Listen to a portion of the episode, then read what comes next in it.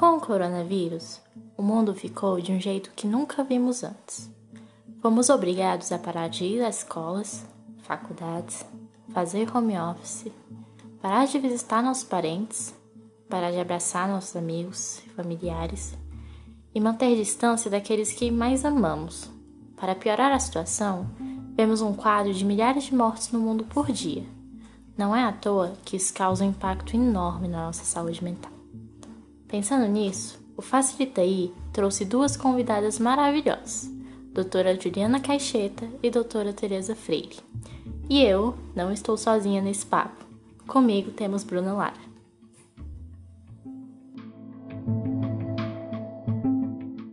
Mulheres, por favor, se apresente contando um pouquinho de como vocês chegaram até aqui, para a gente saber como vocês são, o que, que vocês fazem Vamos começar esse papo pela Juliana Caixeta. Eita, eu sou Juliana, eu sou uma mulher professora.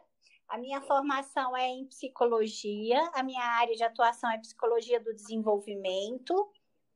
Eu fiz mestrado e doutorado nessa área e trabalho na Faculdade UNB Planaltina, desenvolvendo muitos projetos relacionados à interface entre a educação e a psicologia com vistas à inclusão, compreendendo essa inclusão da forma mais ampla possível, é, de forma que entenda que para a gente ter uma sociedade inclusiva, uma escola inclusiva, uma universidade inclusiva, nós, cada, cada pessoa desse planeta precisa se sentir pertencente ao seu território, com voz e vez, chance de se manifestar.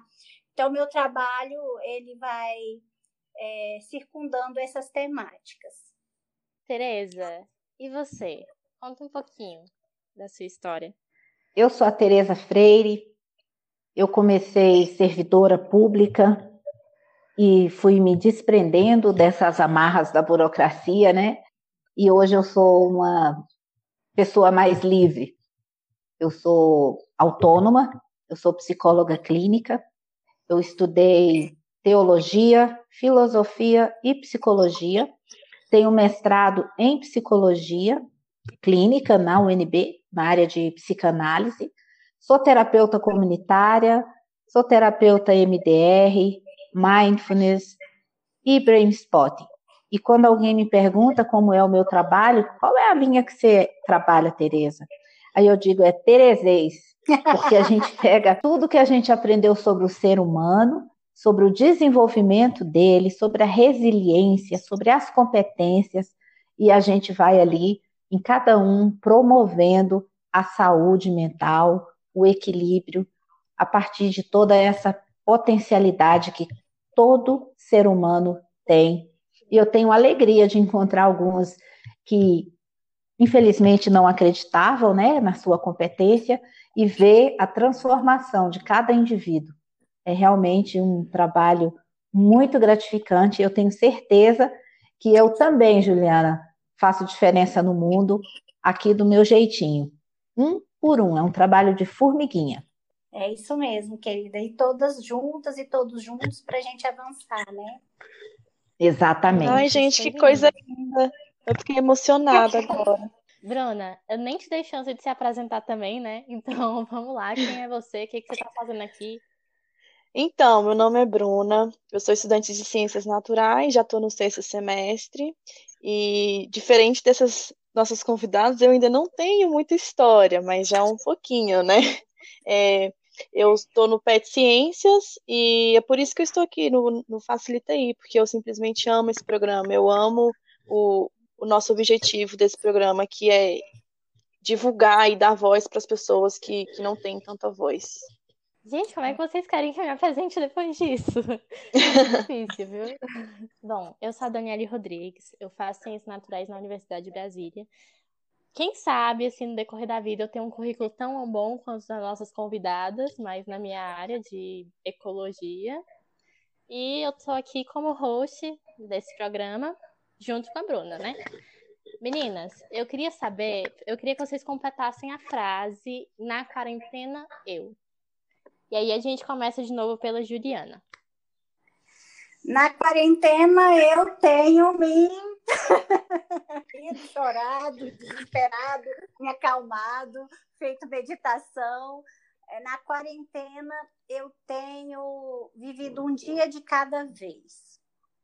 E ao viver um dia de cada vez, eu aproveito cada dia na sua intensidade, com todas as situações é, que me aparecem da melhor forma possível, né? Tem dia que eu estou extremamente bem-humorada e feliz, e tem dia que eu estou extremamente é, grossa e raivosa. Então, estou me, me, descobrindo também, não é? Muitas exigências nessa quarentena.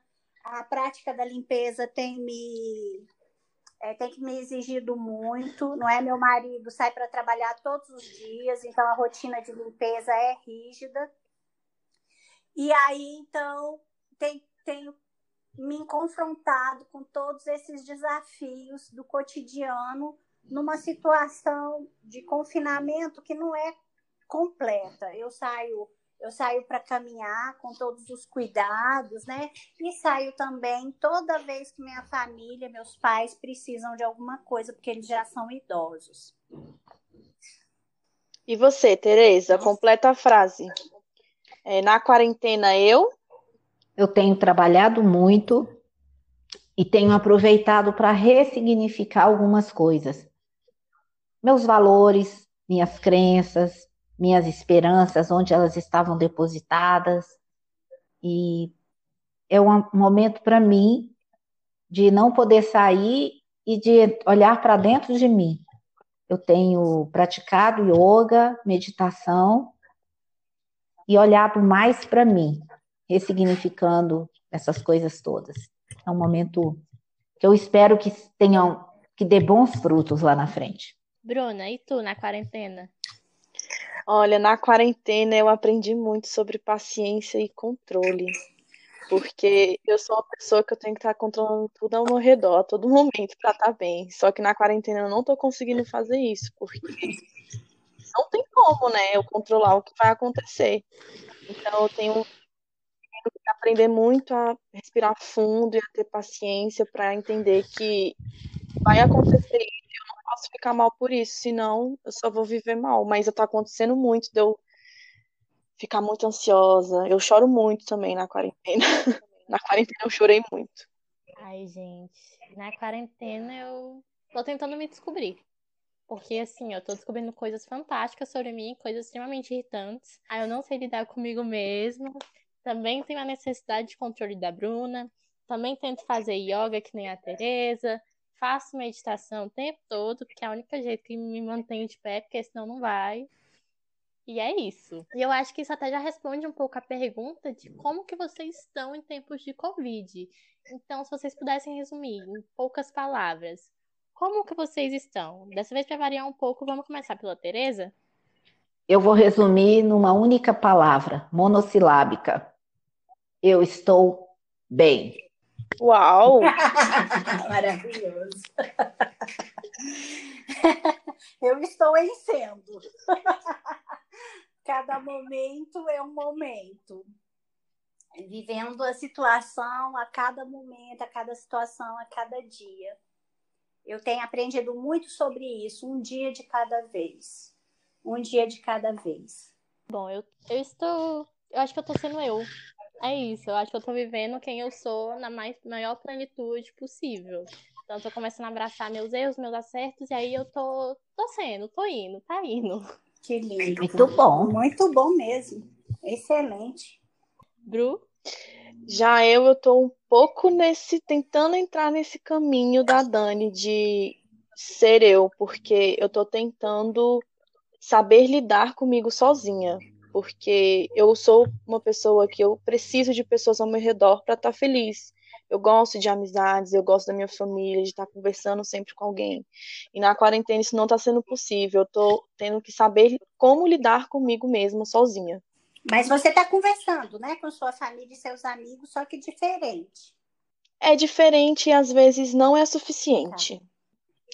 Então, Ju, é, você é uma professora lá da FUP e eu vejo que você tem um afeto muito grande com seus alunos, você sempre está em contato com eles, sempre conversa muito com a gente, né? muito. né? É, e como que está sendo nessa quarentena? Você ainda tem contato com seus alunos? É, eles falam sobre saúde mental com você e o que que eles falam Todo sobre? dia. Todo dia meus alunos estão comigo. Todo dia eu dou bom dia feliz para as turmas é, dos últimos semestres que estiveram comigo. Então, eu tenho, eu tenho um grupo de WhatsApp da disciplina que eu estaria dando esse semestre. Eu mando bom dia feliz para todo mundo. No início da quarentena, eu perguntava o que, que eles tinham feito, o que, que eles estavam planejando fazer naquele dia. E algum, alguns me respondiam, e eu vi que com o passar do tempo, essa, essa pergunta não estava sendo funcional mais para o grupo, talvez porque eles não tenham me conhecido, não tenham criado vínculo, né? Porque a gente não se viu nenhum dia de aula. E aí, mas mesmo assim eu mando bom dia feliz e compartilho muitas informações com esse grupo e o grupo do verão que trabalhou comigo das últimas vezes. As outras turmas eu sempre converso com elas, mas não mando bom dia feliz todos os dias. Mando é, eventualmente, mas mando todas as informações que eu tenho, que eu acho que são relevantes, né, de atendimento gratuito na área de psicologia, de lives que podem ser importantes, de movimentos sociais que eu acho que são pertinentes para os estudantes saberem, eu sempre compartilho nas redes do, do WhatsApp, principalmente porque é muito rápido, né? E sim, nossos alunos estão me procurando por diversos motivos. Tenho não só estudantes da graduação, como estudantes da pós-graduação também, como professores e professoras da Secretaria de Educação que me conhecem de alguma forma. Então, eles me pedem diferentes tipos de ajuda. Ou ajuda nenhuma explicitamente, mas eles querem conversar ou querem contar alguma história que estão vivendo. Aí vocês querem saber mais ou menos o que, que eles perguntam, né? Tá. É. Então, é, nós temos aqui é, desde estudantes que estão preocupados com suas bolsas, que tem a ver com a necessidade básica, primária, de manter a alimentação e, às vezes, a moradia da família, sabe? Então, nós temos muitos estudantes que estão em situação de vulnerabilidade social e eles me escrevem preocupados com essa questão. A bolsa não saiu, professor, o que, é que eu posso fazer? É, ai, professor, e agora? É, eu estou vendo a minha dispensa diminuir de alimento. É, será que a gente não pode fazer uma campanha? Então a gente tem, eu tenho acolhido esses alunos com essas demandas, né, que são demandas da vida concreta, que tem a ver com necessidade básica. Então, eu tento unir esses estudantes que estão precisando desse apoio, né, de orientação com o pessoal da assistência social da FUP, que são maravilhosos, né? Tem o Daniel, a Aline e outros profissionais. O Daniel e a Aline são os que eu conheço mais que tem me ajudado nessa jornada sempre que eu preciso, e também tenho é, feito muitos movimentos de fortalecer as campanhas que são aí em Planaltina, de captação, por exemplo, de cesta básica, né? De produtos que possam ajudar os nossos estudantes. Esse é um tipo de demanda. Outro tipo de demanda que é muito frequente é eu não estou produtiva, eu não estou produzindo eu me sinto paralisada. Quero, eu queria estudar muito na quarentena, né? E eu não estou estudando nada. Ai, eu queria entregar três, quatro artigos. Eles me, me escrevem muito pedindo assim: ai, professor, eu quero escrever um artigo sobre tal coisa. Você me ajuda? Eu ajudo. Mas vejo que é, um, eles se colocam uma opressão muito grande, né? Uma pressão muito grande de, ai, eu quero produzir, mas eu estou paralisado. Isso tem me chamado mais atenção do ponto de vista da psicologia, né? Então, eu sempre aconselho, eu faço diferentes tipos de recomendações, né? Desde acolher essa pessoa no sentimento dela, para que ela respeite esse sentimento, para que ela perceba isso nela, para que ela entenda que nós estamos num momento de quarentena, que é um momento de estresse grande para todas as pessoas, que a nossa produtividade é, que produtividade é essa, na verdade, que a gente está almejando, né? O que, que a gente chama de produtividade nesse momento, questionando com essas pessoas sobre isso e procurando, junto com elas, tentar ampliar essa noção de produtividade, que produtividade pode não ser só estudar, ou só produzir produzir um artigo, ou um, um livro, ou um capítulo, mas que há outras formas de nós sermos produtivos e que nós também temos que ter compaixão né, pela gente, pela, pela família que nos cerca, pelo lugar que a gente está, e entender que é um dia de cada vez. Para a ansiedade diminuir, para muitas pessoas, eu já falei para vocês que nós estamos, eu estou indicando a meditação que a Teresa faz, uma meditação guiada, para que essas pessoas possam ter recursos adicionais para lançarem mão quando estão em situação assim de muita aflição, né, de muita dor. Tenho também recebido é, queixas de convivência na família, por exemplo, briga, sabe? Conflitos. Eu não aguento mais minha mãe. Ai, eu não aguento minha mãe, estou com raiva dela. É legítimo eu ter raiva da minha mãe? É, eu posso ter raiva da minha mãe, né? Eu posso ter raiva do meu irmãozinho, da minha irmã, posso ter raiva dos meus amigos. Então, é, essas queixas de, de, convivência também têm aparecido. E aí eu sempre explico né, para os nossos estudantes, para aquelas pessoas que me procuram, que é para respirar e entender que é para reconhecer os sentimentos. Sim, eu estou sentindo raiva da minha mãe mesmo é, eu posso eu posso sentir essa raiva e vai passar no sentido de que eu sinto, eu respeito e eu não vou ficar alimentando esse, esses sentimentos que me estão que estão me sufocando, mas eu vou respirar, sentir, aceitar e deixar ir, para que eu possa, num segundo momento, compreender o que está acontecendo, o que, que eu posso melhorar, o que, que a outra pessoa pode melhorar também, porque nós vamos ter que negociar, vamos ter que conversar para a gente poder chegar a formas de ser juntos que são mais adequadas. E isso é um desafio. O processo de comunicação entre as pessoas que estão em convivência, né? Outro, outra queixa que, que os meninos e as meninas têm trazido é a insegurança, se tomaram uma decisão acertada. Às vezes, em uma situação de grande estresse, nós temos, por exemplo, algumas situações de um, de um estudante nosso que teve descolamento de rotina, de retina. A mãe dele também é nossa estudante. E ela se sente muitas vezes assim, sem saber como agir completamente. Eu estou dando esse exemplo, mas existem outros, tá bom?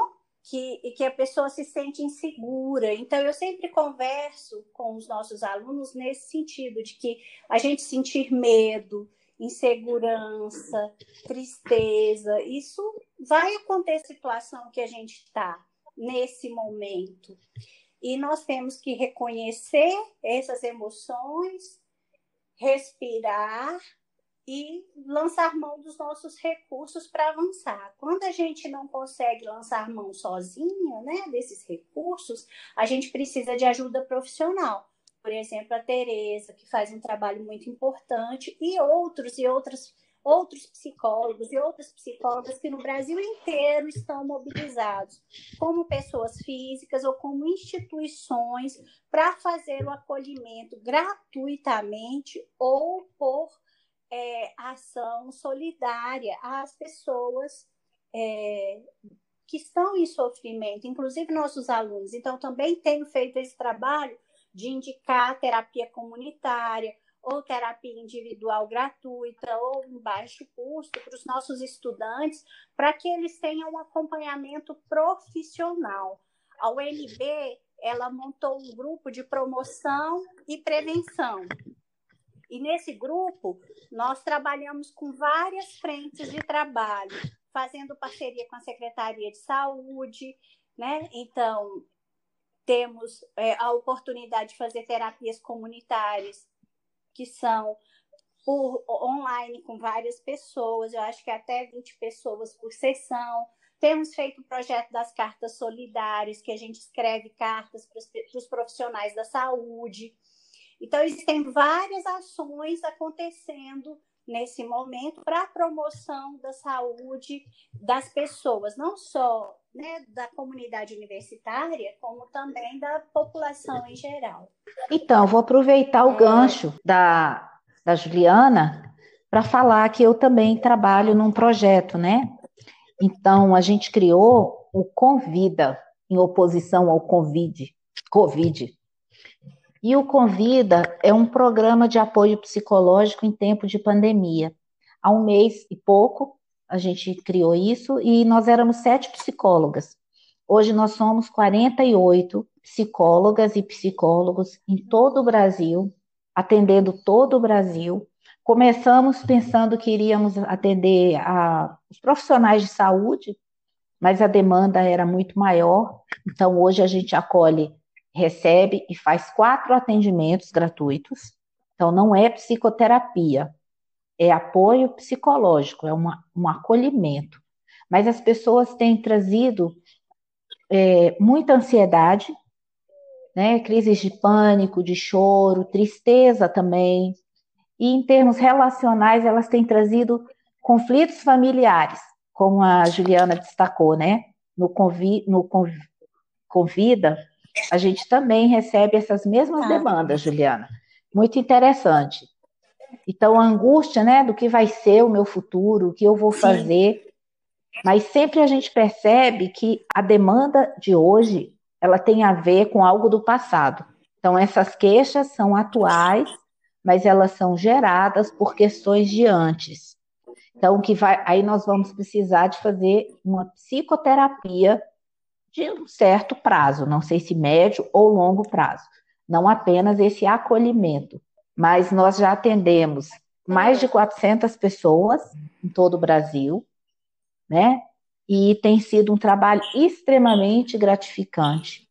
Como diz o criador da terapia comunitária, Adalberto Barreto, ele diz que o salário afetivo é muito maior que o salário é, financeiro, né? E nós temos todos, todos mandam no WhatsApp, a gente tem um grupo, é, a gratidão, às vezes me mandam no individual, né? A gratidão por estar participando de algo. Ou seja, nós estamos em pandemia, estamos isolados, mas nós estamos trabalhando, estamos nos sentindo útil.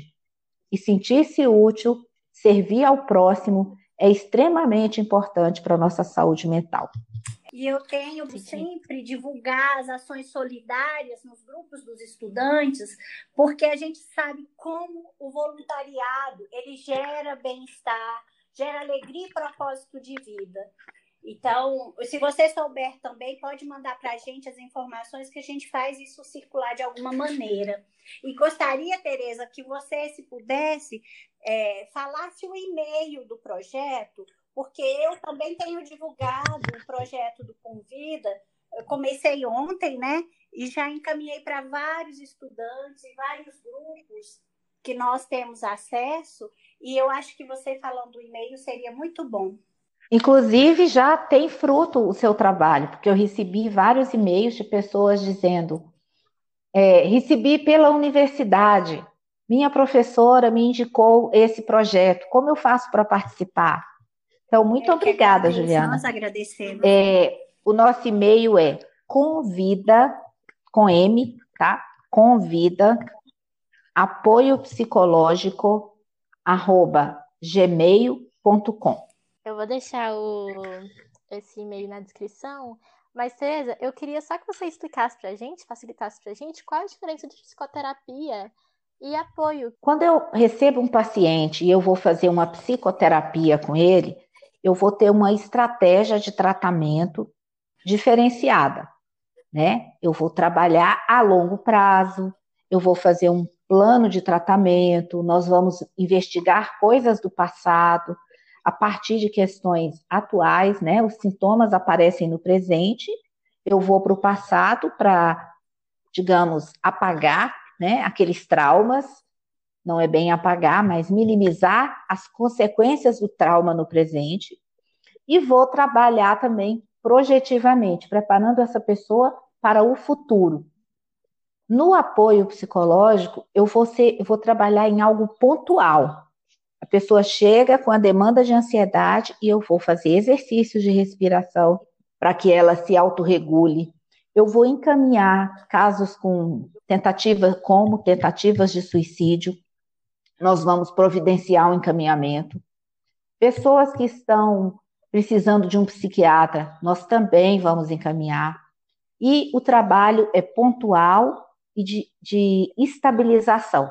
Nós vamos praticamente tirar a pessoa da crise e da estrutura para ela dar conta do que está acontecendo agora na vida dela. É, uma outra pergunta que eu queria te fazer é que você falou que o seu projeto inicialmente era para profissionais de saúde e acabou se, se ampliando. Mas eu queria saber qual é a queixa mais recorrente dos profissionais da saúde, já que é uma galera que está aí na linha de frente e as emoções eu imagino que deve estar a mil, né? É a ansiedade. Ansiedade como sinônimo de medo, né? É, um, eles vivem uma tensão diária, então eles estão extremamente estressados, extremamente ativados. E esse fator estressante pode é, gerar um trauma. Ou seja, nós estamos trabalhando também, eu não falei isso, mas é importante destacar, de forma preventiva. Não é um trabalho só para ir ali e passar a mão na cabeça. Nós estamos prevenindo e evitando transtornos de estresse pós-traumático, por exemplo. Nós estamos evitando que uma pessoa surte, que uma família brigue, que alguém se mate, que alguém se mutile. Então, nós estamos trabalhando preventivamente. E com os profissionais da saúde, a gente tem feito esse contorno, né, esse cuidado e cuidar desse medo. Então, a gente vai com várias técnicas, é, ensinando essas pessoas a se autorregularem. É, dando um spoilerzinho das, das perguntas do, nossos, do nosso público, teve muita pergunta é, se questionando como lidar com ansiedade. Como que você falaria para as pessoas lidarem com ansiedade? Nossa, daria mais para falar duas horas. A gente não tem esse tempo, né?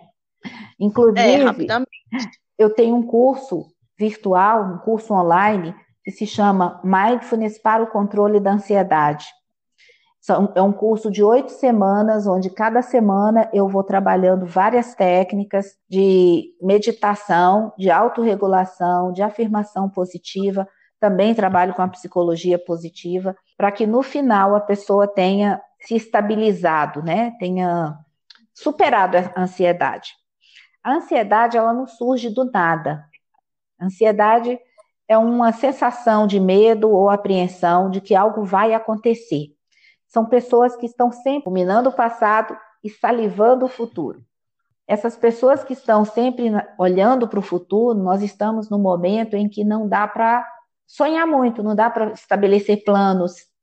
Pessoas como vocês duas que gostam de ter o controle, né? Eu imagino que devem ser bastante ansiosas, porque a gente só precisa ter controle se a gente tem medo de perder ele, né? Que na verdade a gente não tem controle. Então, o dica para ansiedade, prática. Pense positivamente, é, pratique exercícios físicos, se relacione, encontre pessoas, mesmo que virtualmente. Tenha uma rotina, organize seu dia, planeje. Se não dá para planejar a semana toda, como eu planejo, planeje pelo menos o dia de amanhã. É preciso essa segurança que vocês falaram, né? Eu preciso me sentir um pouco segura, já que eu não sei nada do futuro, pelo menos amanhã, o que, que eu vou fazer de manhã, o que, que eu vou fazer à tarde, o que, que eu vou comer, cuide, da alimentação, né? Tome alguma, por exemplo, vitamina D, se não está podendo pegar sol, pegue sol, faça um alongamento. A internet está aí para a gente usar de forma positiva. Veja mensagens positivas que gerem esperança. Veja menos noticiário. Não fique sofrendo por algo que está lá fora, como se fosse entrar pela sua casa, né? Como um filme de terror. A gente está vivendo um cenário de ficção científica, eu, eu digo, mas não necessariamente tem que ser um filme de terror. Então, ansiosos e ansiosas, como você escolhe ver a sua vida vai determinar como você vai sentir a sua vida. E só você pode organizar o seu mínimo possível para se sentir um pouco segura. Então, faça algo por você. Se você não estiver dando conta, procure ajuda. Muito bom. Eu queria até acrescentar eu queria... que eu também sou uma pessoa muito ansiosa. Eu acho que isso tem a ver com a nossa forma de viver desse século, desse, a gente chama zeitgeist, do, do espírito de época, né? A nossa sociedade tem se acelerado e, e cada vez mais, e isso favorece o desenvolvimento de pessoas ansiosas e aí eu tenho também estratégias que, às vezes, durante o dia, quando a gente está percebendo que tem alguma coisa que já está agoniando a gente, que já está apertando, já está esquisito, então a gente precisa parar, respirar e, de repente, até mudar de atividade. Se a gente está fazendo uma atividade X, vamos fazer outra. De repente, até com mais movimentação mesmo. E muitas vezes eu chego para os meus alunos e até falo, sabe, Tereza, ó, você está se sentindo assim agoniado? Vai ah. lavar o banheiro. Já lavou, não tem problema não, lava de novo. Às vezes a gente não tem condição, né? De sair para outro lugar. Pega, sabe aquelas, aqueles copos que você nunca mais lavou? Desce tudo e vai lavar. Para você mudar de atividade, mudar o foco da sua atenção, respirar, para você poder ir se, se autocentrando, se regulando e podendo fazer novas escolhas, né? Juliana, o que você falou desse espírito da época, do Zeitgeist, é muito importante. Adorei você ter falado isso. Porque se, quando eu estudei psicologia, muito tempo atrás, se dizia que o mal do, deste século seria a depressão. E eu tenho visto muito mais ansiosos chegando no meu consultório do que depressivos. A ansiedade, ela está pipocando. E é também importante dizer que a ansiedade, ela pode vir junto com a depressão, e a depressão pode vir junto com a ansiedade. E a gente nunca sabe o que, que veio primeiro, né? O ovo ou a galinha. Então, preste atenção nos sintomas, se a sua ansiedade não pode também estar num quadro de, depressivo. Mas é isso aí, eu acho que a ansiedade, com todas as suas manifestações, né? Desde uma até uma síndrome do pânico, de uma simples ansiedade normal que excita o corpo, que provoca coisas, emoções e pensamentos, até uma síndrome do pânico, por exemplo, que vai inviabilizar a vida da pessoa, né? A vida de sair na rua, de trabalhar, de se relacionar. Então, ela pode ser uma doença incapacitante. É, indo para a próxima pergunta, Sim. você tinha citado no seu discurso, Tereza, o mindfulness. É, o que, que é isso e o que difere isso da meditação, se é que difere? Excelente. Mindfulness é uma forma de estar atento momento a momento. Eu posso usar a meditação para alcançar a atenção plena, ou não. Então, existem N formas de meditação, e não necessariamente numa outra abordagem de meditação, eu vou alcançar a atenção plena. Então, eu posso ter atenção plena é, tomando banho, almoçando, né? Ou meditando, fazendo uma meditação guiada, ou apenas um joyless, né? Uma sem escolha de foco. O que surge, eu vou conduzindo a minha mente para aquilo com o mindfulness, a gente aprende a desmistificar aquela coisa que se dizia no passado, que meditar é esvaziar a mente. E aí eu não dou conta. Meninas, ninguém dá conta de esvaziar a mente. O que a mente faz é pensar, e ela vai seguir pensando. Com a meditação ou com as práticas informais, né, de atenção plena, eu vou trazendo a minha mente para o presente. E estar no presente é extremamente libertador, que aí você para de ruminar o passado, para de salivar o futuro e vive a vida. Eu queria saber, é, assim, eu amo meditar, só que eu tenho muita dificuldade porque é aquilo, eu sou uma pessoa muito ansiosa, então eu tô o tempo todo pensando uhum. Então eu quero saber quais são os benefícios da meditação e quais dicas que a gente tem para quem quer tentar em casa, que é que nem eu que é ansiosa o tempo todo, não consegue parar e ficar tipo, meu Deus do céu. Dica: não crie expectativa. Apenas vai e tente. Nenhuma meditação é igual à outra, nenhum dia de prática é igual ao outro, nenhuma respiração é igual à outra. A Juliana está falando muito né, da respiração, e a respiração é a âncora que vai te trazer para o presente. A mente divagou, respira, volta para o presente. Essa é a dica para quem é ansioso. Minimize as expectativas, apenas vá e faça. Com o tempo você vai pegando o jeito. Não tem certo nem errado. E outra coisa, a gente não quer chegar a lugar nenhum com a meditação.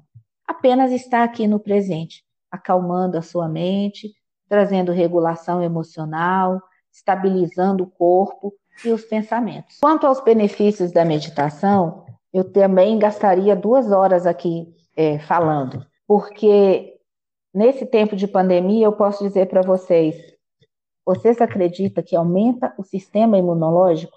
Então, a sua resistência às doenças, às, aos estressores físicos no seu corpo, aos agressores, ela aumenta.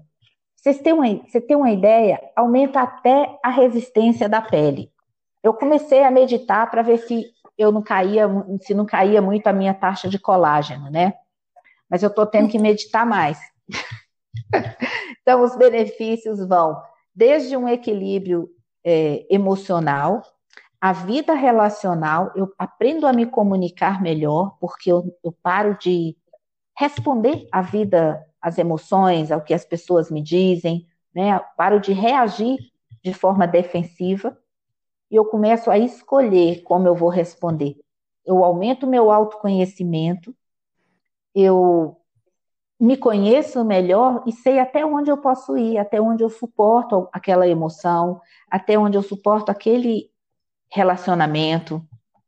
Eu começo a tomar decisões mais assertivas. Pessoas que meditam, elas se sentem mais seguras e elas fazem escolhas também mais assertivas. E são muitas, acho que tá bom, né? Essas que eu falei, tudo comprovado cientificamente. É, infelizmente, o número de, de mortos no Brasil está subindo cada vez mais com o Covid. A gente hoje já tem cerca de 9.205 mortos. E eu sei que ninguém quer falar sobre isso, mas eu preciso perguntar como que a gente lida com o luto. É, eu realmente não acho que seja um assunto chato e eu não estou nesse grupo que não pode falar sobre isso. Sinceramente, eu acho que lidar com a morte faz parte da nossa natureza, né? faz parte da condição humana. Nós podemos, algumas pessoas podem até querer evitar falar disso, mas não é eficaz, não é eficiente. Nós precisamos falar sobre isso. Sentir o luto, o sofrimento do luto, é algo que todos nós vamos passar, mais cedo ou mais tarde. Então, nesse momento em que as pessoas estão perdendo entes queridos, eu vou falar do aspecto positivo, que agora, pensando é, como pode ser confortante saber que não é só o meu, meu parente que está morrendo, né? São várias pessoas. E o vírus, ele não escolhe se a pessoa é má, se ela é ruim, se ela está com um projeto para daqui a um ano, se ela é jovem, se ela é velha. Ele vai atacar qualquer um. E nós temos que estar preparados, que eu acho que a gente nunca está, né? Mas a vida vem e prepara a gente, porque nós somos resilientes e nós temos competência emocional para lidar com o luto. Então, é difícil? É triste? É, mas é o que está acontecendo e nós vamos, com certeza, especialmente o nosso povo brasileiro, vamos lidar com essa, com essa perda que estamos vivendo. A outra forma que, de luto, meninas, que eu vejo é o luto do mundo que nós, nós deixamos para trás. Eu estou deixando uma vida que eu vivia, uma forma de viver, um mundo. Estou numa transição, estou no momento de luto mesmo daquele mundo e uma expectativa de como será esse normal diferente, né? As pessoas falam, ah, eu quero voltar à minha vida normal. A gente vai voltar para o normal, mas um normal diferente. Em geral, né, a nossa cultura não favorece é, a nossa compreensão do luto. O luto faz parte, morrer faz parte do viver, faz parte da nossa vida, do nosso ciclo. Então, nós precisamos começar a entender o processo de luto de uma forma mais é, tranquila. Como que eu vou explicar para vocês? Não é do ponto de vista do desespero, mas do ponto de vista de reconhecer essa pessoa que nos deixou, tudo que ela fez de bom junto com a gente, toda a experiência que nós compartilhamos juntas, tudo que essa pessoa compartilhou junto com, com seus familiares, com seus colegas né, de profissão, com seus vizinhos, na sua comunidade. Lembrar é, dessas experiências compartilhadas pode nos ajudar a enfrentar esse luto de uma forma mais positiva, porque a nossa cultura ela muitas vezes não favorece. É claro que nós temos aí vários fatores que interferem a compreensão desse luto, inclusive, né, as crenças que eu tenho, inclusive crenças religiosas que podem alterar a forma como eu vejo esse processo do adoecimento, da morte. No nosso caso do Covid, é, é o adoecimento que tem levado a essa morte, e pensar que essa experiência ela é uma experiência humana, não é? é? Ela vai nos trazer a tristeza, então vamos respirar, sentir essa tristeza e deixá-la ir, reconhecendo a pessoa que foi é, esse companheiro, essa companheira, esse irmão, essa irmã, esse meu primo, minha prima, né? Nesse momento de Covid, eu entendo que o processo de luto ele se complexifica porque nós estamos vivendo situações muitas vezes de negligência, né? E, e a, a desigualdade no Brasil é muito grande. Então, isso é, acaba se, se é, agravando esses sentimentos que podem evocar nesse luto, que é o sentimento assim, meu pai não foi amparado o suficiente, meu pai precisava né, de um recurso adicional e não foi ofertado na, no momento em que ele precisava. Eu acho que há muitas, muitas emoções que são deflagradas nesse momento de Covid por conta do contexto social que nós estamos, né? Dessa desigualdade, dessa, é, dessa necessidade de isolamento, que muitas vezes a gente não pode se despedir, e, e há famílias e pessoas que têm a necessidade desse ritual de despedida presencial, entende?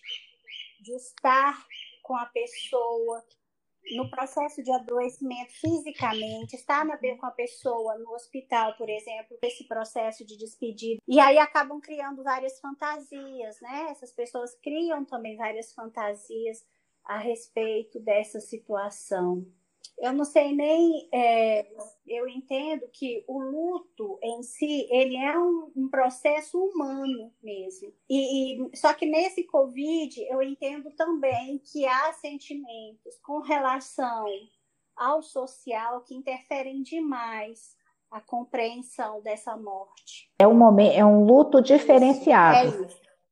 Que nós é estamos mesmo, vivendo. É um luto diferente. E, e ao mesmo tempo, eu, me preocupa, por exemplo, uma, uma calmaria, né, entre aspas, com relação a essa quantidade de pessoas que estão morrendo. São muitas pessoas a cada dia, né? Um dia é 5 mil, no outro dia já são 6 mil, são 600 mortes por dia. São gente e são filho de alguém, filha de alguém, marido de alguém nós estamos num contexto social muito delicado e muito complicado, né? E por isso que a gente tem que continuar batalhando pela inclusão social no Brasil.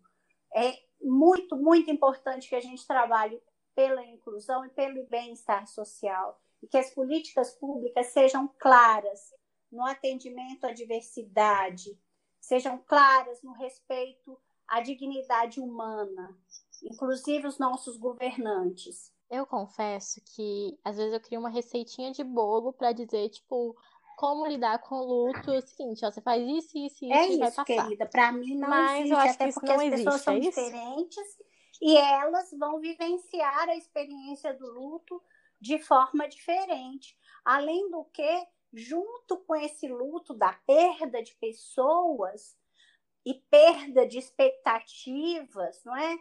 É existe ah, o que a Teresa falou que eu achei fundamental. Existe a perda do mundo que a gente conhecia. O mundo que nós estamos construindo a partir de agora é outro, de outra forma. Hum, é, não é possível que a gente viva essa experiência sem é, transformar a vida que a gente tinha, né? As nossas relações, a forma como a gente se percebe, a forma como a gente se relaciona com a natureza, com os seres humanos, porque o nosso dever de casa é coletivo.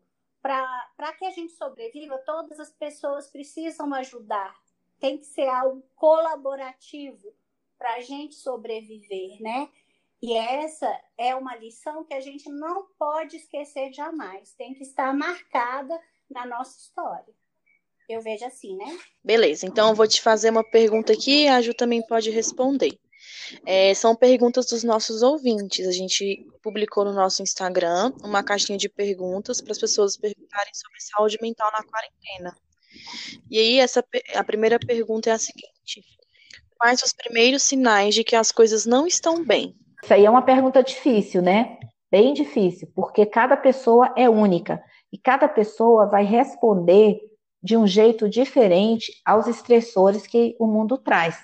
Ou seja, se a vida dela não está sendo atrapalhada pelos, pelas, pelos sintomas, pela forma como ela sente o estresse que estamos vivendo, eu diria que está tudo ok. A partir do momento que os sintomas, ou seja, eu não estou comendo, ou eu sinto, ou eu estou tendo insônia, ou eu estou muito irritada, fora do normal, tá, gente? Porque não dormir um dia e não querer comer um dia, ou ficar muito irritado um dia, Ok, tudo bem. Nós podemos oscilar. A Juliana disse isso no início, né? Que tem dia que ela tá assim, tem dia que ela tá assado. Eu também. Mas nem por isso eu deixo de estar bem. Então, quando eu perceber que a minha vida não está funcionando, né? Tem algo que está inviabilizando, seja a alimentação, o sono, a irritação, né? As emoções, os pensamentos estão perturbando e eu não estou conseguindo trabalhar, estudar, viver uma vida relativamente funcional, eu realmente estou tendo uns sinais de que eu devo estar em alerta, né? Tá pem, pem, o sinal tá batendo na porta e você precisa buscar ajuda. Bom, então só mais uma perguntinha antes de você ir, é, que a gente tem que estar tá sempre atento na nossa produtividade, né? Mas e a procrastinação? Como que a gente lida com ela? É, é ruim a gente não estar tá conseguindo fazer nada? É, como lidar com esse sentimento de que estamos sendo incapazes de se concentrar e fazer algo? Cada pessoa, de novo, né, vai reagir de um jeito. Algumas pessoas tendem a um, têm um, um traço de personalidade, uma característica mais depressiva. São pessoas que naturalmente já procrastinam mais. Então, essa pessoa ela tem que ter, buscar estratégias de não adiar as coisas que ela tem para fazer. Cada pessoa vai descobrir o que funciona. Como, por exemplo, lembrando como foi que ela conseguiu é, concluir um curso, como foi que ela conseguiu, há dois semestres atrás, concluir uma matéria ou seja, se ela conseguiu, ela tem dentro dela essa competência. Busque, procure, pense um pouco, investigue como é que você funciona. É, Paulo Freire diria, dizia que se você faz uma pergunta para uma pessoa, né, e ela não sabe responder, você pergunta de outro jeito. E de outro jeito, e de outro jeito. Você explica melhor dizendo, você ensina a pessoa de várias formas, porque de uma forma ou outra a pessoa vai entender. Então, eu falo isso porque a gente pode fazer essas perguntas internamente. Como eu funciono? O que eu posso fazer para que a minha vida seja mais produtiva, mais eficaz? Não gosto dessa palavra produtiva, sabe, gente? Eu acho que podia ser. Como eu posso ser mais feliz, produzindo ou não, né? Fica tão capitalista assim, né? Essa palavra. É, o que, que é produzir? É eu estar tá dormindo bem? Eu estar tá me relacionando bem com meus filhos? Isso que é felicidade, né? Então, assim, como você pode deixar de procrastinar o que você precisa fazer para que você seja mais feliz? Só você sabe responder. E é por isso que é tão importante a gente não ficar se comparando às outras pessoas, né? Porque tem gente que tá conseguindo estudar pra caramba, e aí eu não tô conseguindo. Aí eu olho aquela pessoa e me sinto infeliz, eu me sinto frustrada, uhum. eu me uhum. sinto inútil porque eu não tô conseguindo. É, uma palavra muito importante é a aceitação ou autoaceitação. Quando eu me aceito como eu sou, eu estou pronta para mudar. Enquanto eu não aceito quem eu sou, eu não posso mudar. Eu vou ficar me comparando e fica uma bola de neve, né? Um círculo, um círculo vicioso, né? Vai e volta para o mesmo lugar. Estou correndo atrás do rabo. Então é muito mais eficiente se você não se compara com ninguém e olha para você, identifica suas vulnerabilidades, aceita essas vulnerabilidades e depois você pode seguir a sua vida tentando superar com a sua resiliência, com as suas competências, convivendo com as suas fragilidades, porque todos temos fragilidades. Então, Tereza, eu queria agradecer a sua participação no nosso programa, no nosso podcast. Foi incrível, muito bom mesmo. Muito obrigada. Eu que agradeço a oportunidade. Peço para vocês divulgarem aí o Convida, né? Convida apoio psicológico, arroba gmail.com, que nós vamos distribuir para os psicólogos, as pessoas que nos procurarem. Nós vamos ajudar você, como eu digo no flyer, né? Você não está sozinho. Tem pessoas solidárias querendo te apoiar gratuitamente. Obrigada, meninas. Muito obrigada. Obrigada a você. Obrigada. Um abraço virtual Bom, bem apertado. Só, um, só uma coisinha antes de você sair. É, fala pra gente suas redes sociais. Eu vou deixar tudo na descrição. Mas fala dos seus cursos, suas redes sociais, que a gente vai. Tá, meu Instagram é Tereza Freire Psicologia.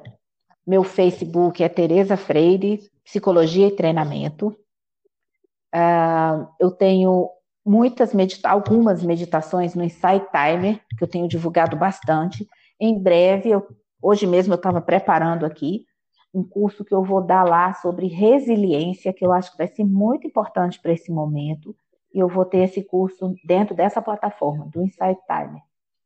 Na POD, é POD o site, né? Se eu não me engano. Oportunidades digitais, eu tenho, vou te mandar o link, eu tenho o curso O Poder de Mindfulness para o Controle da Ansiedade, que está com 60% de desconto nessa época de pandemia, para a gente realmente ajudar as pessoas, né? Obrigada pela presença, obrigada por aceitar esse convite com a gente, por somar aqui. Ju, oi. Lá no início do programa, você falou sobre produtividade, que tem vários tipos de produtividade. É. E aí eu queria saber quais os outros tipos de produtividade, não é aquela coisa acadêmica. É ótimo você falar com psicólogo e psicóloga, querida, porque a resposta é sempre assim, depende. Depende da pessoa. Não há uma resposta pronta, entende? Por exemplo, nós temos estudantes que estão mandando mensagem para mim porque não conseguem ser produtivos. Para essas pessoas que estão com esse sofrimento, produtividade é estudar. Se elas não estão estudando, elas acham que estão improdutivas. Entenderam? Tem outras, outros, outros estudantes que falam assim: eu não estou produtivo, professora. Mas por que você não está produtivo? Ah, não escrevi o artigo que eu tinha que escrever para o semestre passado. Aí Tá, mas o que, que você está fazendo? Às vezes a pessoa está fazendo tanta coisa, ela está lendo um livro novo, ela está assistindo um documentário. Às vezes você é, assistir a um documentário é estudar. Ler divulgação científica é estudar. Estudar tem que ser só eu sentar a bunda na cadeira, pegar aqueles livros grossos de autores tais para poder estudar. Existem outras formas de estudar. Por exemplo, eu estou assistindo uma série, uma série chamada Sessão de Terapia. Eu sou psicóloga. É uma forma também de eu pensar e estudar sobre a minha profissão, por exemplo. Vocês estão me entendendo? Então, quando eu questiono o que é produtividade, é porque muitas vezes a gente impõe para nós, cada pessoa impõe para si um significado do que é produtividade e o contexto mudou. Se o contexto mudou, é preciso que esse conceito que a gente criou de produtividade também seja adequado ao contexto que a gente vive. Do ponto de vista, por exemplo, da produção de escrita, eu estou extremamente produtiva, eu, Juliana, mas eu adoro escrever.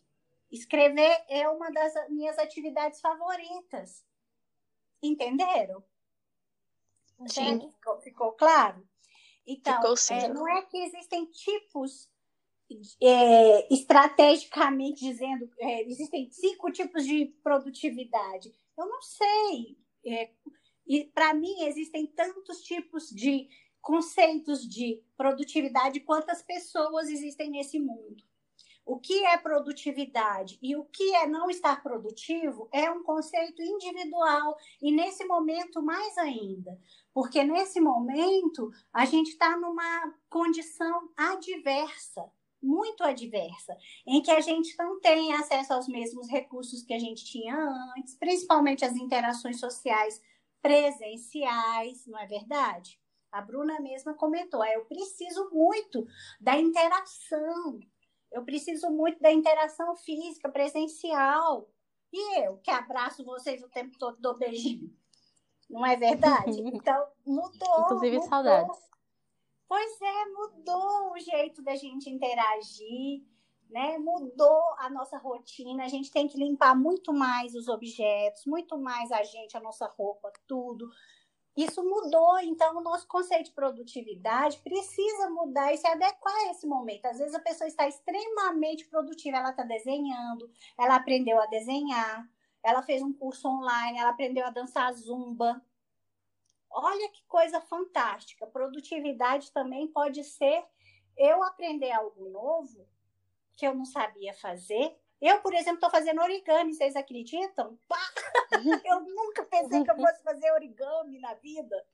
Mas aconteceu que o aniversário do meu pai chegou, dia 4 de abril, não tinha presente para comprar. Que bom que não tinha presente para comprar. Eu fui para a internet e fiz origamis. Aí eu fiz uma fazenda do vovô. Coloquei numa caixa de camisa e dei para o vovô. Eu acho que isso é altamente produtivo.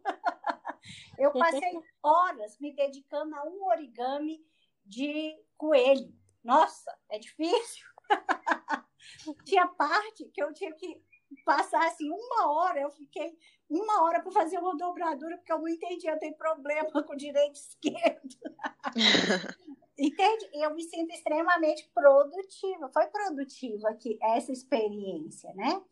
Então, o que eu estou querendo comunicar para todo mundo que está ouvindo a gente é para parar e pensar o que é produtividade para mim antes disso tudo. Antes, quando eu estava lá na universidade, vivendo a minha vida cotidianamente no automático. Ah, eu acho que produtividade era isso. Nossa, será como é que eu posso enxergar minha produtividade hoje? O que, que é que eu estou fazendo hoje que tem sido legal para mim? Que tem sido importante para mim, que tem me feito feliz, né? Que é o que a Teresa disse. O que, que é que tem me feito me sentir inteira, integral aqui nessa atividade? Então, tem gente que está desenhando, tem gente que está aprendendo a colorir, de vez em quando eu coloro também. Então, eu estou fazendo origami, outras pessoas podem estar tá prestando mais atenção aos sons do passarinho. Eu tenho ouvido muito mais a voz dos passarinhos agora tem olhado mais para as estrelas. Então, a gente precisa também é, ressignificar, ou seja, dar novos sentidos para essa palavra, produtividade. O que, que é isso para mim? O que que era isso antes e o que que é isso para mim hoje? Eu estou extremamente preocupada com algumas escolas, não são poucas, são várias escolas, que estão é, imprimindo aos estudantes e aos professores situações de ensino, gente, que para mim, sinceramente, são desumanas. Tipo, o professor começa a dar aula online sete horas da manhã e termina uma e meia da tarde, como se nada estivesse acontecendo. Isso eu acho improdutivo porque fica dando aula de geografia, ciências, português, matemática, como se nada estivesse acontecendo. E tem muita coisa acontecendo. É momento da gente parar e conversar com os nossos estudantes, desde os pequenininhos da pré-escola até os grandões da universidade, sobre o que é a humanidade, sobre quais são as escolhas que a gente tem feito enquanto humanidade. Isso é produtivo, eu acho. Pensar sobre si, sobre a sua própria vida, sobre as suas escolhas. Isso, para mim, é extremamente produtivo. Você cuidar da sua casa, fazer seleção do que, que é que você vai se despedir, que você não quer mais.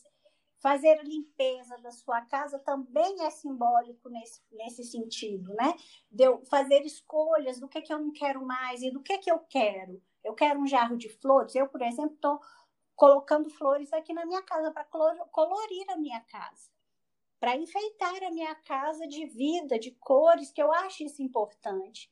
Isso pode ser também uma noção de produtividade, que é diferente daquela a qual a gente estava submetido.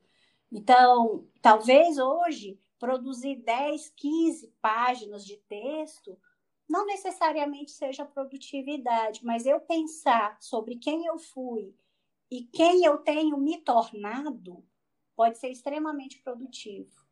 Então, os significados são variados. Eu sei que as pessoas querem receitas, e receitas psicólogos e psicólogas não dão.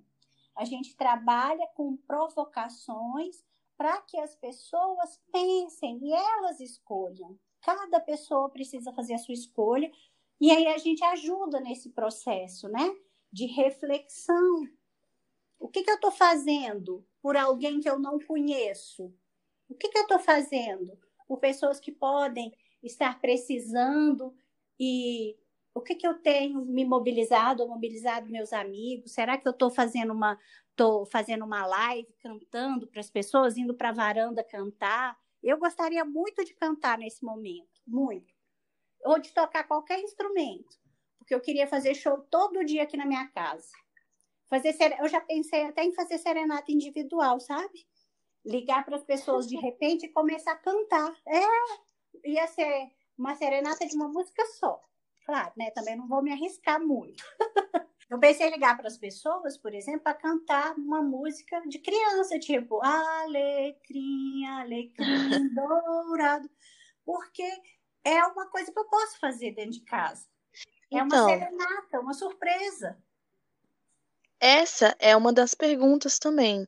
É, o que, que a gente pode fazer se o meu amigo está mal, se ele está tendo uma crise de pânico e a gente está distante?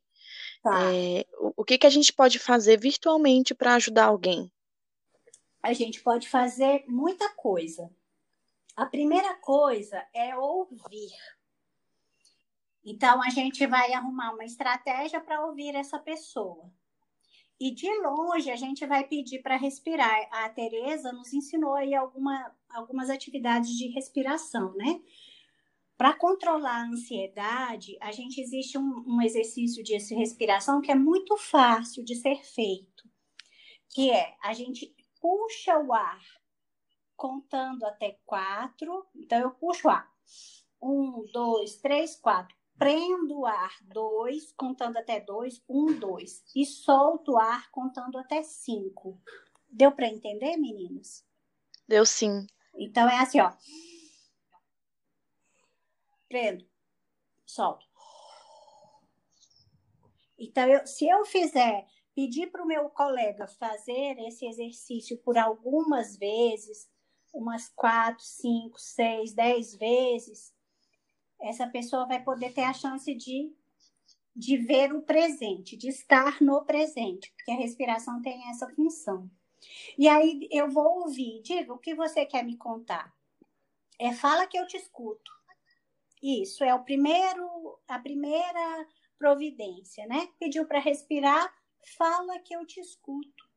E aí você vai escutar essa pessoa só o fato, né? Nós temos teóricos na psicologia que vão dizer que só o fato de a pessoa ser ouvida, isso já é terapêutico. Então ela vai falar e você vai poder ir pontuando algumas coisas dessa fala na medida da sua possibilidade. E se essa pessoa tiver uma crise muito grande, aí a gente tem que acionar redes de apoio. Quais são as redes de apoio que a gente tem? Bom, se for uma coisa gravíssima, a gente tem que ligar para o bombeiro ou para o SAMU para ir socorrer essa pessoa. Se for uma coisa que a gente acha que é possível que essa pessoa faça um acompanhamento terapêutico ou num grupo de apoio, mesmo que não seja em psicoterapia, eu posso dar sugestões para esse meu amigo e minha amiga, fazer alguma atividade voluntária. Olha, que tal se você escrever então sobre as cartas com as cartas solidárias? Vai lá participar, escreve uma carta para uma pessoa que é do hospital, você não sabe quem é ela, mas você vai ajudá-la, você vai acalentá-la, não é? Então, em caso de alguém entrar em pânico, entrar num, num processo de sofrimento psicológico, e vocês sendo amigas dessas pessoas, respirem vocês também, se ponham na posição de escutar, e aí vocês têm que tomar as, as providências que vocês achem é, necessárias.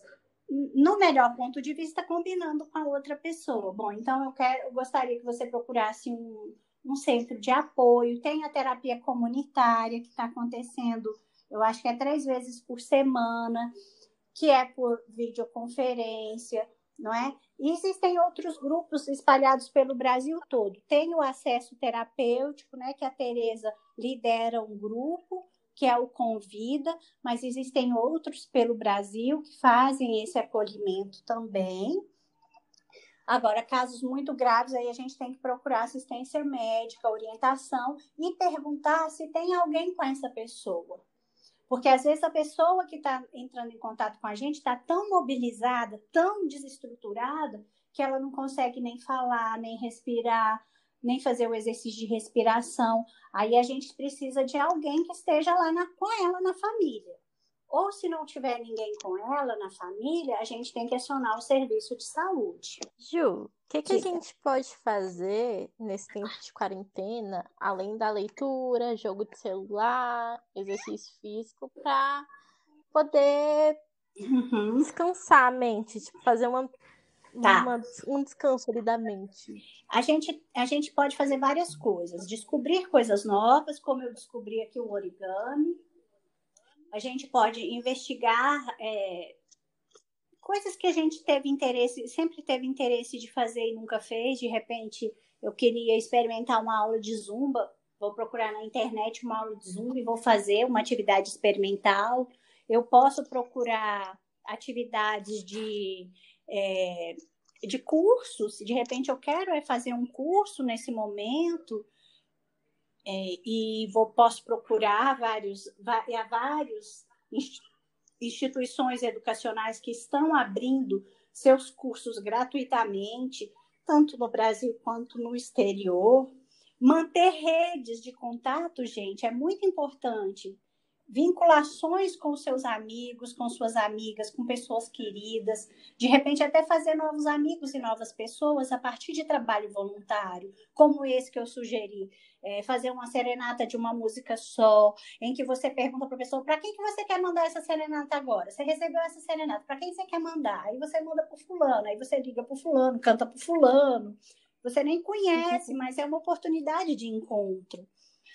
O que mais eu posso fazer? As, as possibilidades são infinitas, a depender do interesse da pessoa, da vontade e quando ela precisar de pedir ajuda mesmo, né? Olha, eu queria fazer tal coisa, não estou conseguindo, você me ajuda?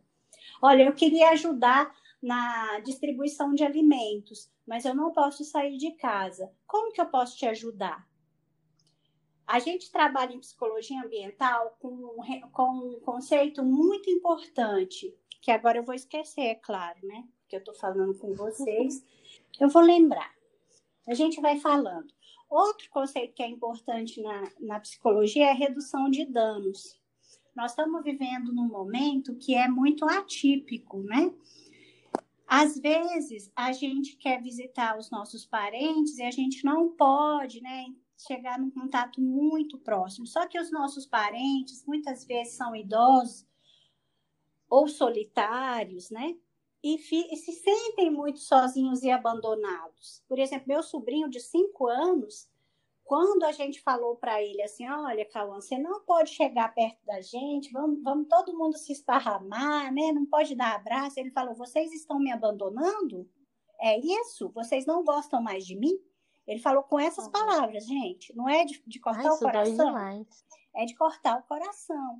Então, a gente trabalha com redução de danos. É o que, que eu posso fazer, considerando a biossegurança em primeiro lugar, mas para eu poder dar apoio para aquela pessoa, né? Por exemplo, eu já tive pessoas que me ligaram e falavam assim: eu vou mandar interditar minha mãe, eu vou mandar interditar meu pai, porque são idosos e eles estão arrumando um jeito de sair de casa. Aí eu falei assim: mas quanto tempo você não vai lá? Ah, tem cinco, seis semanas. E eu, e você quer interditar essa pessoa?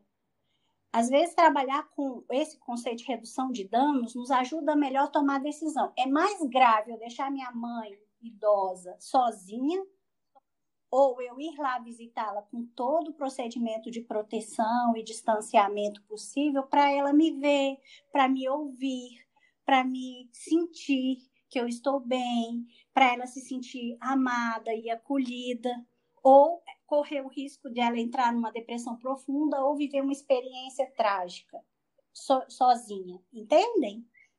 Será que está ficando claro? Tá então, mas é porque esse momento eu quase chorei junto, porque eu moro com minha avó e assim, a gente mora junto, a gente se vê todo dia. E ela estava reclamando que ela não podia abraçar nem eu nem minha mãe. Minha mãe trabalha em hospital, então assim, a gente está realmente evitando minha mãe. Sim. E aí, assim, dói. É um momento Sim. que ela fica mal, a gente fica mal. Sim, e é só para encerrar aqui. Isso, viu, Dani? É importante falar sobre isso também, sobre a tristeza que a gente sente. Ô, oh, vó, a gente queria te abraçar, mas a gente não pode te abraçar agora. Olha, mas nós estamos aqui com você, vó. Nós estamos aqui. Abraçar de forma é, diferente. É, inclusive, a próxima pergunta eu queria fazer em homenagem à minha avó mesmo, porque a minha avó, ela ela sempre fazia muita caminhada. Uhum. E agora, tipo, não rola porque o vírus pode ficar no ar. E eu queria saber o que, que ela pode fazer para se cuidar dentro de casa mesmo. Sim, ela pode fazer os exercícios de respiração, que são importantes. Ela pode é, combinar pequenos trajetos dentro de casa mesmo. Ela vai falar, ela pode determinar, por exemplo, de 9 a 9 e meia. Ela mora em casa? Mora. Em casa eu acho até mais fácil. Eu moro em apartamento, acho até mais difícil. Mas em casa ela pode dizer: eu vou da sala para a cozinha, ou do quarto para a cozinha, ou da, do portão de entrada até lá no fundo do muro, de 8 e meia até as 8h45, ou então de 8 e meia até as 9 horas. E Dani, eu vou te ser sincera: minha mãe estava ficando depressiva. Então, o que, que a gente fez? Nós pegamos ela em alguns dias, passeamos de carro com ela, com todos os cuidados, mas passeamos de carro com ela justamente nessa perspectiva de redução de danos, porque se ela tivesse entrado num, num quadro depressivo e precisasse de hospital, o risco ia ser altíssimo. Então Sim. a gente tirou ela de casa para ela poder ver as coisas, levamos ela para a casa da minha irmã, que é um território mais ou menos, né, de família, para ela poder ver, né, a outra filha, ver a filha, ver o verde, ver o que está acontecendo, porque a gente mora em apartamento. Então, acho que é muito importante o equilíbrio no sentido da gente encontrar alternativas, sabe? Às vezes a gente sai com ela de manhã bem cedo, que não tem ninguém na rua, e a gente procura um lugar isolado, para ela fazer caminhada na rua. Para ela ir e voltar, ir e voltar. Ela sabe que quando ela chega em casa tem que tirar tudo, lavar a cabeça, toda a roupa vai para lavar, tem que higienizar tudo, tudo, tudo. Mas esse higienizar é, é, o risco é menor. É menor, Sim. é assim, é mais favorável ela fazer isso e manter-se saudável a ela se sentir abandonada e presa e se confinar. E se como é que como é que a gente diz? Se definhar. Entendeu? Esse esse conceito para a gente em época de risco é muito importante. É claro que sempre em primeiro lugar é a biossegurança. Por isso que a gente tem que ter atenção né do, de como que a gente vai fazer esse transporte de onde que essa pessoa vai como que ela vai fazer. Até com meu sobrinho eu estou fazendo isso, porque ele está literalmente subindo nas paredes, né? A gente não mora em casa, ele está subindo mesmo nas paredes, ele sobe e desce. E o outro comportamento que a gente tem observado, que você sabe, você tem duas irmãs autistas, né? O Cauã também é. O que, que a gente tem observado é que agora ele não quer sair de jeito nenhum de casa. E a gente está numa luta enorme para mesmo com segurança levar ele para alguns lugares que são esses chaves da família, minha irmã, porque ele não quer sair, ele está se escondendo atrás da cortina, embaixo da cama. Então a gente tem isso, uma diversidade de pessoas que é incrível. Né? Nós temos pessoas que têm transtorno do espectro autista, que têm outros transtornos e outras síndromes, que nós precisamos também atendê-las nas suas especificidades e considerando o contexto, né? Na psicologia, é, quem trabalha com grandes, grandes crises, os profissionais da psicologia que trabalham com grandes crises, eles explicam que existe uma pirâmide de ações que a gente tem que tomar, né? A primeira, com certeza, é a biossegurança, que é tanto eu ter comportamentos que me garantam segurança como também comunicar o que que as pessoas claramente, cientificamente, o que que as pessoas precisam fazer para se manterem seguras e reconhecer que o medo a insegurança, a tristeza é real, que o vírus é real, que essa rotina é real, que não é uma fantasia que a gente está vivendo, não é? Reconhecer que vai haver esses sentimentos e, a partir daí, então, criar estratégias de enfrentamento, que são no nível pessoal, no nível familiar, no nível social e no nível de políticas públicas, né, que é o que nós estamos tendo mais problema hoje em dia no Brasil, que é uma política pública que seja clara e que apoie as pessoas no Brasil, que apoie o brasileiro e a brasileira, que diga claramente quais são os problemas que nós temos e como nós temos que enfrentar e quais são os caminhos que a gente tem para enfrentar uma comunicação clara e de respeito à dignidade humana, né? Ah, o conceito da psicologia ambiental, eu estou tentando me lembrar aqui que ele é tão importante. Eu vou procurar aqui só um minutinho, tá bom? Vocês me esperam? Claro, Ju. Só um minutinho. Inclusive, a psicologia ambiental, ela tem um. Eu não sei se vocês conheciam que a psicologia tinha essa área, né? Conheciam? Eu não conhecia. Pois é, existe né, a ABRAPA, que é a Associação Brasileira de Psicologia Ambiental. Ela hoje é presidida por uma ex-aluna da psicologia da, da UNB, que é a professora Zenite Delabrida. E essa associação, ela criou um, é, alguns protocolos, alguns orientadores, né? Para que é, as pessoas também possam ser beneficiadas pelas ações da psicologia ambiental, que é muito pouco conhecida, né? E, e ah, tá bom, atividades. E aí eles fizeram uns, tipo uns slides com várias atividades que, que as pessoas podem fazer para poder é, reduzir o estresse. Por exemplo, uma atividade que eles fazem em hospital é colocar imagens de, da natureza, quadros com a imagem da natureza, porque o hospital não é todo branco. Uhum, uhum. Então eles colocam, né, algumas paisagens, plotam nas paredes, plotam nas janelas, para criar um clima mais amistoso, mais acolhedor. Então, a psicologia ambiental, ela sugeriu que as pessoas também fizessem isso nas suas casas, criassem ambientes específicos, espaços ambientes para trabalhar, espaços específicos para o lazer, para que pudessem separar mesmo a noção de tempo. Então, não só a rotina, como a Tereza explicou para a gente, é importante, como também a gente organizar os nossos espaços físicos de uma maneira, mesmo que seja mínima, para a gente poder separar as nossas atividades e deixar o ambiente acolhedor.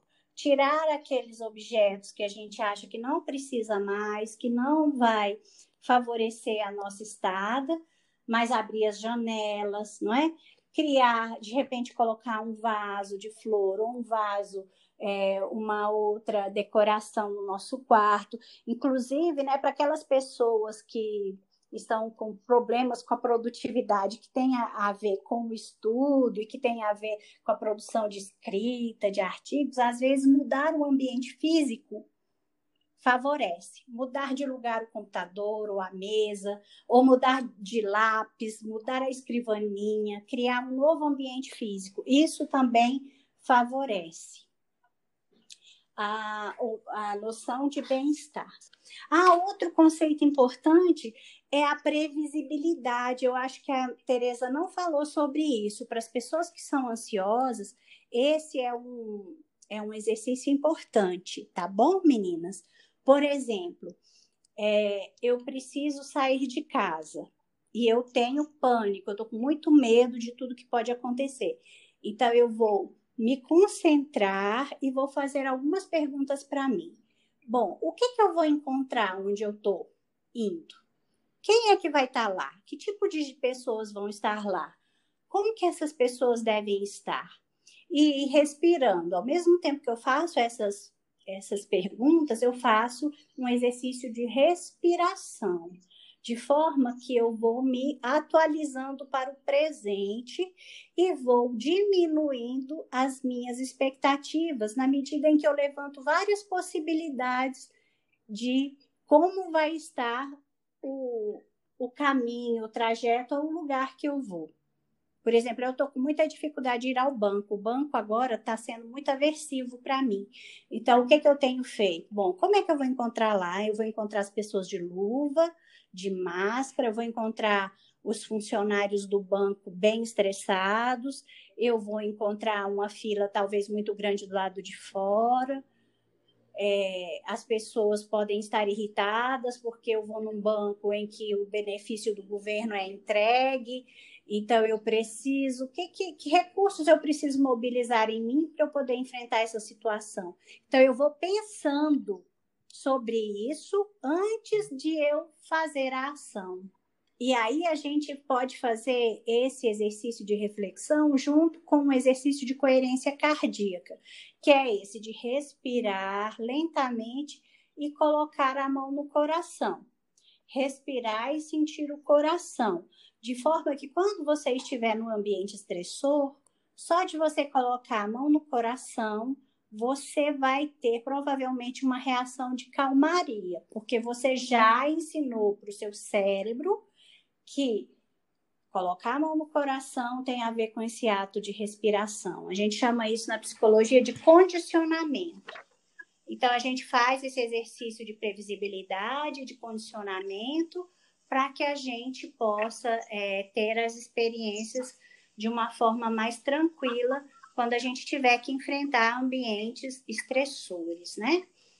Ju, Oi. a Dani tinha falado que você tinha pedido um momentinho para agradecer, que a gente chamou de momento esperança. O que que você tem para falar para gente? Ah, que bonitinho.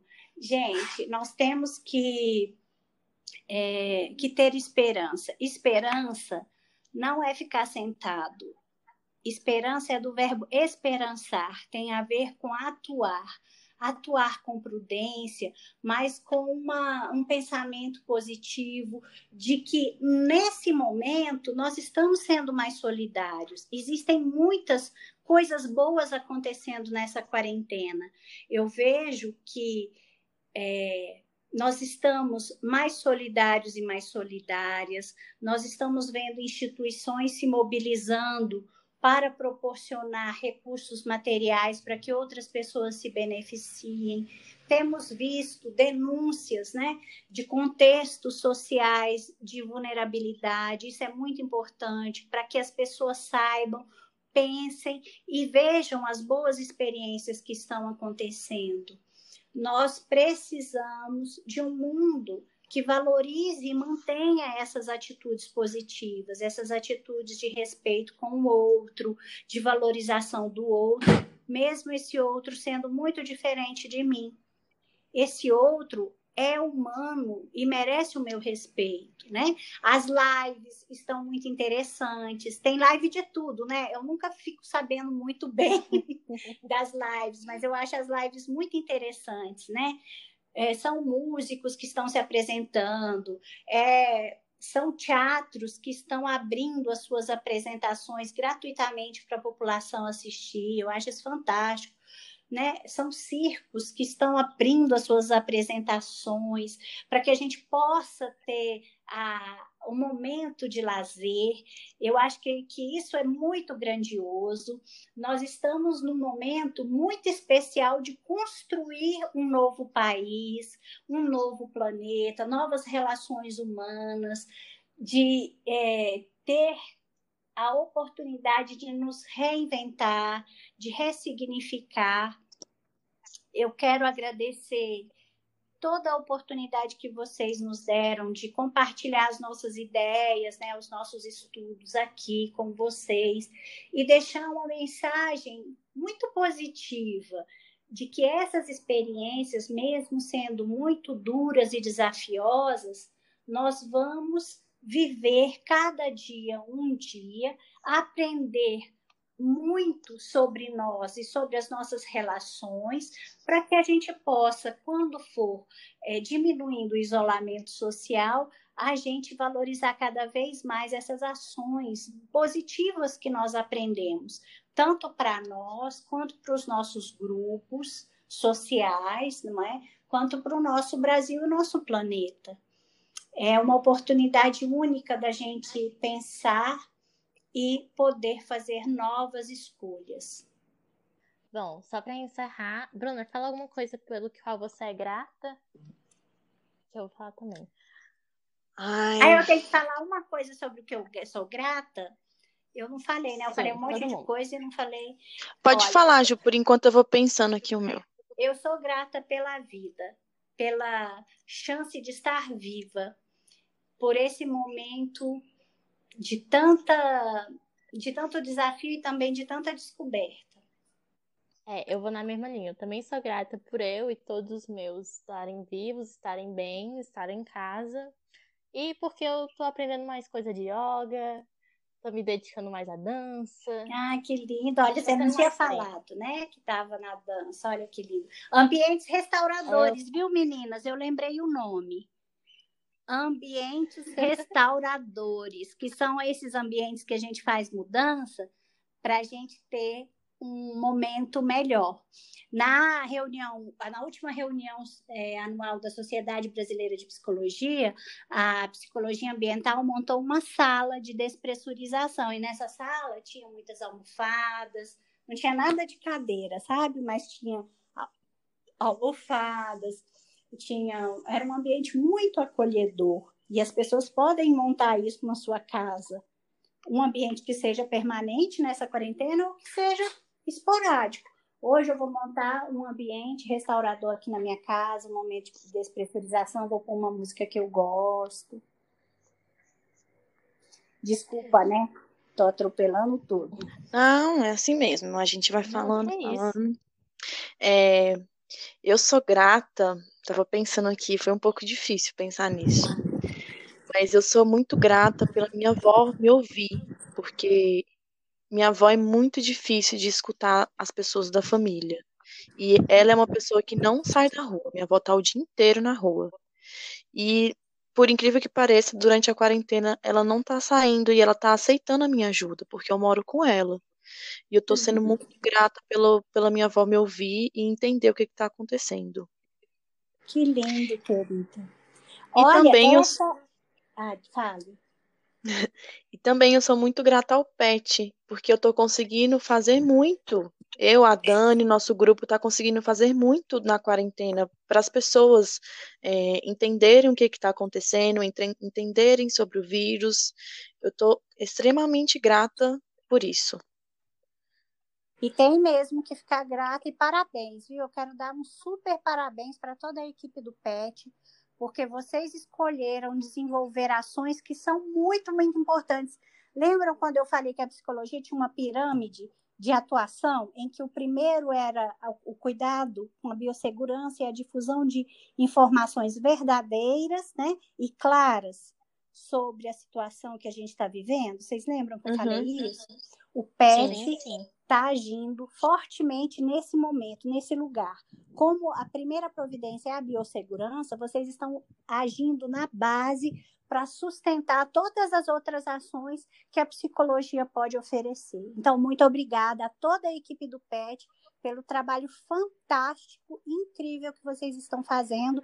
Eu sempre leio as perguntas e as respostas e tenho aprendido muito com tudo que vocês têm compartilhado com a gente lá. Muito obrigada mesmo. E tenho Ai, muito obrigada, Ju. Para que outras pessoas também acessem e possam ter informações científicas verdadeiras, porque isso acalma acalma a ansiedade, diminui o temor na medida em que você vai conhecendo é, o que é e como você pode se prevenir. Outra coisa que vocês me fizeram lembrar, meninas, é a caixinha da gratidão. Vocês me perguntaram assim, o que, que as pessoas podem fazer para poder é, irem, né, se, se recuperando ou se valorizando. E aí, é, nessa caixinha de gratidão, todo dia a pessoa pode arrumar uma caixinha e colocar nela, num papelzinho, uma palavra pela qual tem gratidão hoje. E amanhã ela faz a mesma coisa. O que, que eu tenho de gratidão para hoje. Hoje eu agradeço a vida, hoje eu agradeço a minha avó, hoje eu agradeço isso e colocando nessa caixinha. Isso vai criando sinapses que são muito importantes para esse momento de enfrentamento. Viu? Vocês podem dar essa dica aí no canal. Pode deixar. Muito obrigada pela presença, Ju. Obrigada por compartilhar tanta coisa para a gente, por disponibilizar seu tempo.